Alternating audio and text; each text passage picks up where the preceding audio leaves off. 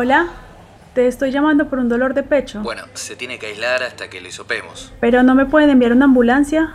Lo tenemos que hisopar. Tiene que esperar el resultado 24 horas y recién ahí vemos. Pero es que me duele. Hisopar, hisopar, hisopar. Aunque esta conversación es una dramatización, no está muy lejos de la realidad. Desde marzo de 2020 todo es coronavirus en los centros de salud públicos o privados de América Latina. Los médicos no pueden hacer nada sin antes descartar el virus en los pacientes. Durante estos 20 meses, la atención a enfermedades crónicas se postergó y en los consultorios reinó la incertidumbre y el desconcierto. Además, la brecha digital dificultó los procedimientos, y todo en un marco de extrema complejidad donde el personal trabajó a destajo, mal pago y en condiciones insalubres. En mayo de 2021 se superó el millón de personas muertas en América Latina y el Caribe a causa de la COVID-19. Los profesionales sanitarios fueron los más expuestos. Se estima que cada 30 minutos muere un trabajador de la salud a causa del virus. En simultáneo las familias procesan sus pérdidas, tramitan como pueden la atención a las personas que tienen a su cuidado y el personal de salud no da abasto. Tras la pandemia hay muchísimas compañeras que están con metástasis está con la enfermedad avanzada, estamos sin el medicamento que necesitan esas compañeras. Sentí miedo, exactamente. Miedo de, salir a la calle, ¿no? Y, y, más aún cuando uno no consigue los medicamentos adecuados de acuerdo a la receta, ¿no? Hacen lo que pueden también, hacen lo que pueden con lo que tienen. En la clínica donde se operó mi mamá, poner a las enfermeras hacía meses que no le pagaban, entonces creo que la disconformidad más que nada en todo caso es con el Estado, con, las obras sociales y la falta de, de.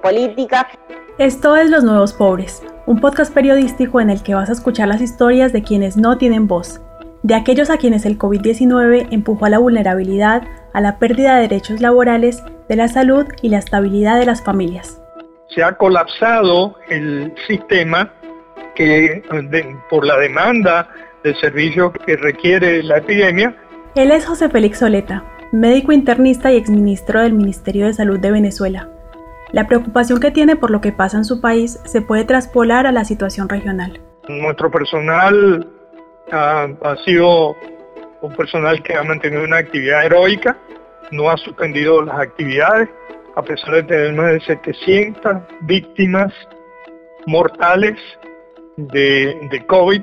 Los reclamos van desde el jabón para lavarse las manos hasta la vacunación prioritaria del personal de salud. Ese personal tiene un proceso de agotamiento por el volumen eh, sostenido de casos eh, graves, eh, que exigen muchísimo trabajo, y, naturalmente hay un agotamiento del personal que tiene que atenderlo. Pero más allá de la situación interna del sector, en los hospitales y en las clínicas, los cuadros de los pacientes se agravan. Es que la gente, por temor a contagiarse, por no poder circular o por no saber cómo hacerlo, no va a las consultas. Si no hacemos eh, los programas de prevención de enfermedades crónicas y si no damos la atención oportuna y si no hacemos el diagnóstico precoz, por ejemplo, de los pacientes con cáncer, bueno, las consecuencias son empeorar el pronóstico de vida y los riesgos de complicaciones de este tipo de, de enfermedades. A raíz del miedo, mucha gente no fue a atenderse a tiempo o no pudo conseguir los medicamentos necesarios. Enfermedades que podían detectarse a tiempo perdieron esa posibilidad. Abandona la atención de otras personas que requieren servicios, por ejemplo, los pacientes que están en situación de emergencia por otras causas, o la atención de enfermedades crónicas, o en el caso, por ejemplo, de las enfermedades cardiovasculares u oncológicas, que se ven extremadamente limitados, o los pacientes renales, donde han fallecido muchísimos pacientes renales porque simplemente no se les da la atención ni siquiera de los procedimientos de diálisis. El impacto sobre las personas con enfermedades crónicas se prevé muy preocupante. A esto se suma el resultado de una carga agobiante para sus familias. Meses de ansiedad, de incertidumbre, de no poder dar respuesta frente a una sensación de desamparo. Soy María Estela Galeano, Tengo 47 años, tengo cinco hijos, soy de la ciudad de Itá.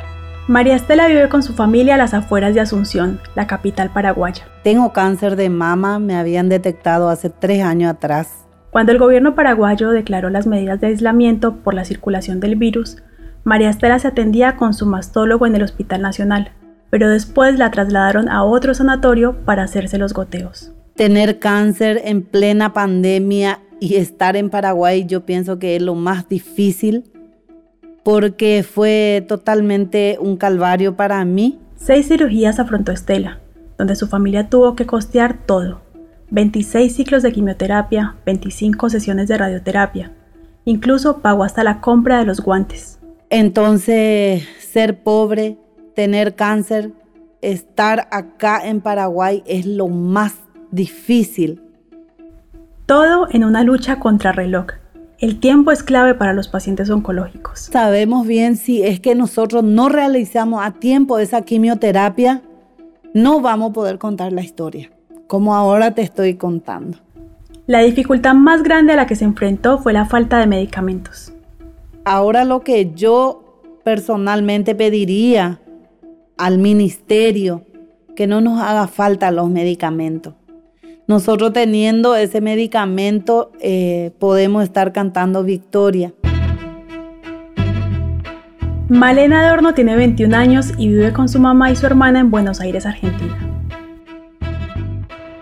En 2019 a mi mamá eh, le dijeron que se tenía que hacer una operación de la vesícula. En ese momento no era de urgencia, por eso le dijeron que lo mejor era hacérsela en, en el invierno del 2020, porque era una operación que después tenés como mucho reposo y demás en invierno del 2020 ya estábamos en plena pandemia, eh, por ende no había médicos, no había operación y bueno, era todo COVID. Los médicos al no ser una urgencia lo iban posponiendo, a pesar de que cada vez se sentía peor.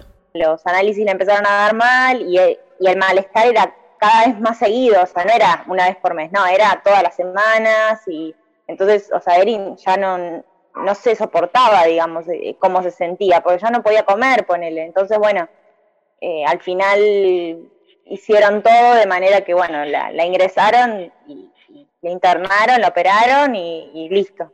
Malena no pudo acompañar a su mamá de manera presencial en ningún momento. La operación fue de urgencia y tuvieron que esperar a que despertara para comunicarse por teléfono entre ellas. Fue un, un, estrés, se podría haber hecho una pancreatitis o se podría haber hecho un cuadro mucho más grave de lo que fue, digamos.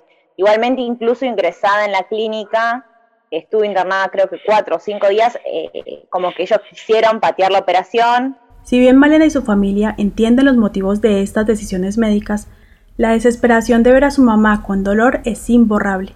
Pero sobre todas las cosas, fue un estrés no obtener respuestas claras de las instituciones. Fue una disconformidad más que nada con la obra social que tenemos. Al final no podés contar con eso. O sea, sí, tenés una obra social todo, pero la, cuando la necesitas no la tenés. Estar al cuidado de familiares enfermos fue una de las situaciones más difíciles de atravesar en la pandemia. Miriam Torres tiene 54 años y su papá sufre Parkinson hace más de 30 años. Él tiene 89 años. El principal problema para ellos fue conseguir los medicamentos para su tratamiento. Se puso muy cuesta arriba todo, no nada más por la pandemia, porque eso, es, eso fue de antes de la pandemia. La pandemia recrudeció una situación que ya era crítica, el desabastecimiento ya lo estaban padeciendo. Aquí el tema de los medicamentos desde hace como 6 o 7 años se puso álgido. Esto, por ejemplo, para la condición que tiene mi papá, eh, hace ya 6 o 7 años llegó un momento que no, ya no había eh, los medicamentos. El padre de Miriam toma 13 pastillas por día por el Parkinson, la hipertensión y también antidepresivos, entre otros. En total necesitan 300 dólares mensuales para afrontar el costo. Somos cinco hermanos, entonces tú sabes, entre todos eh, colaboramos evidentemente. Eh, y literalmente hacemos milagros, no sabemos de dónde sacamos la plata cuando nos toca sacar plata. Organizar los cuidados, las compras para atender al padre y los medicamentos fue lo más difícil para esta familia. Pero en términos generales, la pandemia a él, si se quiere, no lo ha afectado tanto porque él tiene ya mucho rato, mucho tiempo que no sale de casa, pues, porque ya, como ya tiene tantos años con esto. Y bueno, y para, para nosotros ha sido terrible porque para moverte Este, entonces es pandemia, es que estamos en Venezuela, no tienes gasolina, no tienes efectivo para pagar el carrito por puesto. La acumulación de angustia creció al ritmo de la pandemia. La presión para Miriam fue muy grande, pero con ayuda de su sobrina, que vive en el exterior, de la organización entre los hermanos, han podido aguantar más de 20 meses. El impacto de la pandemia en la salud mental de la población es algo todavía incalculable. Millones de personas están haciendo un duelo de familiares y amigos que perdieron. Y en muchos casos, quienes se contagiaron y estuvieron internados sufrieron estrés postraumático.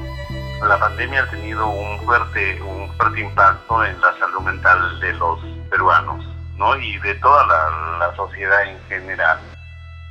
El impacto tuvo distintos niveles y fue muy heterogéneo según el análisis de Humberto Castillo Martel, director general del Instituto Nacional de Salud Mental del Ministerio de Salud de Perú.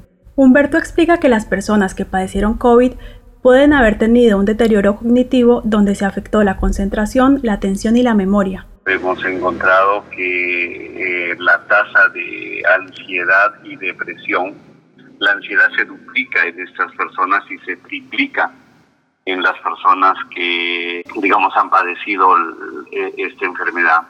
Entonces, lo que vemos es que personas que tienen que tenían algún problema latente luego de haber tenido el episodio, la enfermedad, se activa eh, esta depresión, esta ansiedad y que requiere un tratamiento y una rehabilitación. Eh, también en estas personas se producen severas alteraciones del sueño entonces que también requiere la mayoría de ellos un tratamiento y una rehabilitación. Entonces la rehabilitación no tiene que ser solo física, también hay que incluir un espacio de atención para la salud mental, sobre todo si están en periodo de duelo de un familiar o una pareja, incluso de una forma de vida, de un trabajo, de una organización social. Las personas que estaban teniendo un, un nivel de vida, una calidad de vida, de pronto ese nivel de vida se ve afectado por, por estas grandes pérdidas de trabajo, eh, pérdidas de, de, seres queridos de los cuales se depende. Entonces, este, este proceso genera mucho sufrimiento en las personas. Eh, y esto requiere, digamos, un tema de, de volver a adaptarse, volver a recuperar su seguridad, lo cual es ciertamente, o sea, difícil. Mi hijo tiene el cuadro bipolar, ¿de acuerdo? Este, yo me encargo de todo lo que es su medicamento y su tratamiento, movilizarlo de muchos años, ya que ya tiene 12 años con ese tratamiento.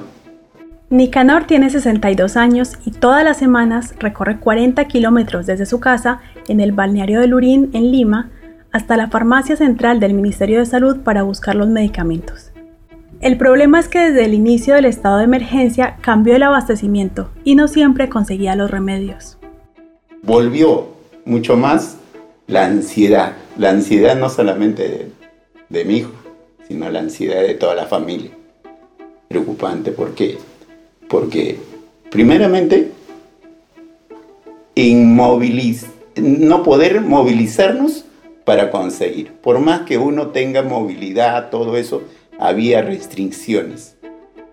Y segundo punto, es que los medicamentos tampoco no habían así nomás. La falta de medicamentos disparó su valor. La misma receta para 30 días le costaba a Nicanor 90 soles en el sector público y en el privado llegaba a los 680 soles.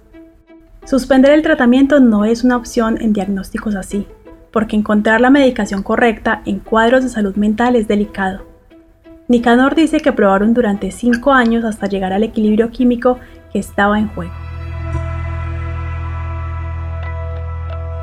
Los cambios para los adultos jóvenes fueron fuertes, algunos positivos y otros negativos. El duelo, el estrés, la ansiedad fueron los protagonistas de las familias, pero también hubo una conciencia más grande relacionada al autocuidado. Para Humberto Castillo Martel, hubo también un gran nivel de adaptación de los adultos. Por ejemplo, eh, muchas personas eh, eh, han aprendido a cuidar su salud mental, hacen actividades de relajación, de disipación, un control de sus emociones. A los que más les costó esto fue a los niños, adolescentes y a los adultos mayores, porque tienen una necesidad de sociabilidad más grande y porque son más reticentes a los cambios. ¿Cuáles son las recomendaciones para superar el trauma después de la pandemia? El doctor Castillo Martel resume perfecto lo que hay que hacer. Prestarle atención a nuestras emociones, a las angustias, al miedo, al sufrimiento, tomarlo como una información, como una alerta, analizarlo, calmarse, no bajar la ansiedad a través de generalmente de ejercicios de relajación, ejercicios físicos, eh, meditación, o sea, una serie de formas de cuidado de las emociones. A lo largo de este podcast escuchamos en primera persona cómo la clase media de América Latina ha perdido la calidad de vida y el bienestar alcanzados con años de sacrificio. Las mujeres se vieron sobrecargadas de trabajo y violentadas. La salud mental se deterioró y los trabajadores tuvieron que buscar y rebuscar la manera de mantener los ingresos tras los despidos o bien la baja de sus salarios. En este especial colaborativo buscamos reconstruir las historias atravesadas por la pandemia a partir de testimonios de los protagonistas y de voces de expertos de las principales ciudades suramericanas, para adentrarnos en lo que hoy son las cicatrices de la pandemia. Los Nuevos Pobres es un podcast realizado en colaboración entre la plataforma periodística Conectas y los medios El Pitazo de Venezuela, Redacción de Argentina, El Surti de Paraguay, CIPER de Chile, Ponte Jornalismo de Brasil y Posta de Argentina gracias al apoyo de Velocidad, la aceleradora de medios para América Latina que tiene como objetivo impulsar el periodismo narrativo digital en la región. En la producción por posta, Guido Escolo y Lucila Lopardo. El guion es de Romina Sanillato y la edición estuvo a cargo de Nacho Garteche. La producción ejecutiva es de Luciano Banchero y Diego del Agostino. Mi nombre es Natalia Restrepo.